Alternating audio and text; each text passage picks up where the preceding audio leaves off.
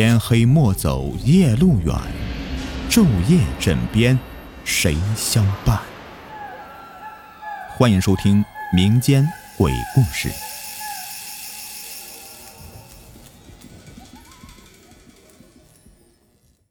Hello，你们好，我是雨田。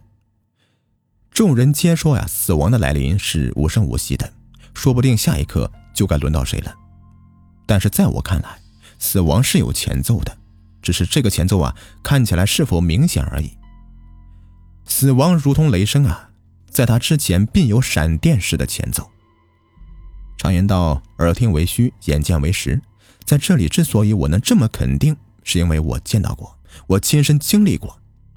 虽然我每次讲的都没有人相信我所说的一切，但是这的的确确是真实发生在我身上的事情。等你听完这个故事呀，希望你能够相信。这是真实的，而且是一个真人真鬼的故事。那是在两千年的春节，和往年一样的寒冷，只是多了点凄凉而已。那年我刚好十岁，和往年一样，在这个时候我们家呢都会把外婆接来，因为外公走得早嘛，就外婆一个人过节也是很孤单的。我的表妹是我大舅家的，也随我外婆来到我家里了。所以家里显得十分的热闹，但在这热闹的后面，却是无尽的悲伤和泪水。春节本是一个喜气洋洋的日子，家家户户都是张灯结彩、欢声笑语，而我们家却有哭哭啼啼的声音。母亲从厨房走出来，看到我父亲坐在一旁看着电视，而我的表妹只是一脸恐惧的坐在那里哭泣。怎么了？母亲问道：“这时候，我外婆也走过来，忙着去抱我的表妹。哎呀，这咋回事啊？大过年的，哭啥呀？”外婆边说边擦着表妹的眼泪。最后，大家终于把表妹给哄住了。当时问表妹她为什么要哭啊？她什么也没说，只是盯了一下我的父亲。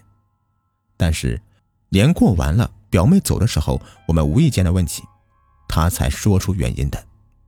原来那天他看到了我父亲很恐怖的样子，听他说我父亲和电视里的鬼有几分相似，所以才被吓得哭起来。我们当时也没当回事，都认为呢表妹是瞎编的，父亲怎么会和鬼一样呢？我们都不理解。外婆还吵了表妹啊，叫她不要乱说。但是我却看出了表妹无辜的眼神，似乎是真的看见了什么。但是后来我却真的见到一些东西，那时候我才理解了我的表妹当时为什么会哭泣了。这个年呢是过完了，我也得上课了，父亲也上班了，生活似乎看起来和原来的一样的平静，但是隐藏在平静下的恐怖才刚刚到来。周末，开学的第一个周末，十岁的我和其他孩子一样喜欢玩耍，并不喜欢读书。那天早上，母亲才出门，我就从床上爬起来，心想早点出去找同学去玩打游戏。那个时候的我们呢，还没有电脑可以玩，所以啊，打游戏机在我们看来呢，就已经是很幸福的事情了。脸都还没洗呢，就带上自己的早饭钱，准备去送给那万恶的游戏机老板。我刚迈出我的卧室，我就本能的退了回来，因为我看到了我的父亲。父亲平时对我都很严厉的，我也十分的怕他，所以我再退回来，拿出作业本做做样子。等父亲走了之后啊，我再出去。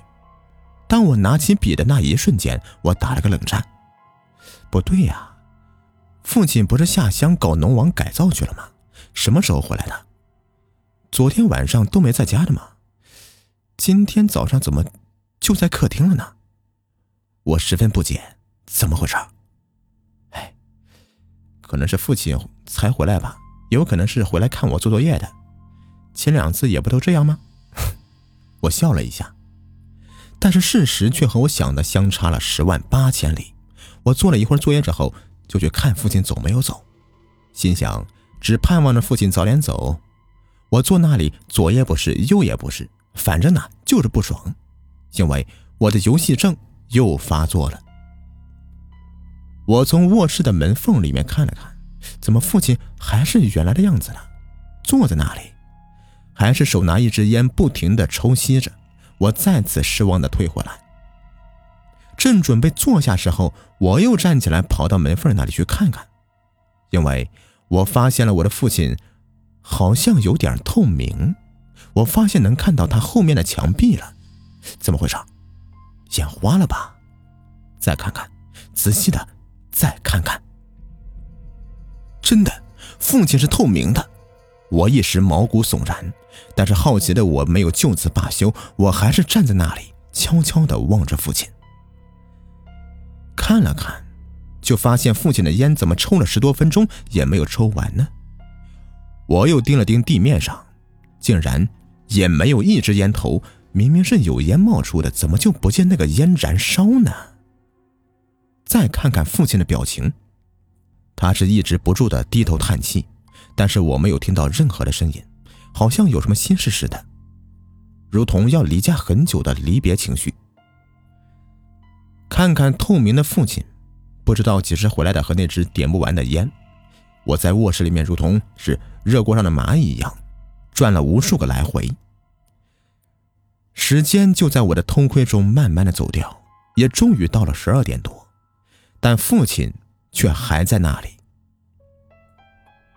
咔嚓，门开了，我妈妈回来了。也就在这一瞬间，就在这一刻，父亲就消失不见了，消失的无影无踪了，什么也没有留下。我跑了过去，这个地上没有一支烟头和一点烟灰，是那么的干净，干净的。我又打了个寒颤。妈，老爸呢？我急迫的问了问母亲。上班去了，听说还有几天才回来。真的没回来吗？这个问题啊，我当时问了母亲很多次，但是答案都是一样的，没有回来。之后我给母亲说了我看到的一切，但母亲就是不相信，还叫我不要乱说。过了两天，父亲回来了。父亲的衣服和在客厅的是一样的，一身工作服，只是没有了忧愁，好像都已经过去了，很平常，很自然。当然，我也没有给父亲说我那天看到他了，因为怕被父亲暴打，小孩子都这样的。现在想起来，就算是打死我，我当时也得说呀，因为那天父亲回来之后再走，就再也没有回家了。几天后，单位传来父亲因公去世的哀讯。父亲走的是那么的平静，那么的自然。好了，这个故事呢就说完了。呃，我今天呢有点感冒啊，你们听得出来，这个鼻音特别的重。好了，如果你们喜欢听我讲故事呢，别忘了订阅、收藏和关注我，或者给我专辑打一个十分好评，感谢你们。我们下期再见，拜拜。哎，对了。这故事呢不是我的经历啊，这是一个网友的分享，不要误解了哈。好了，拜拜。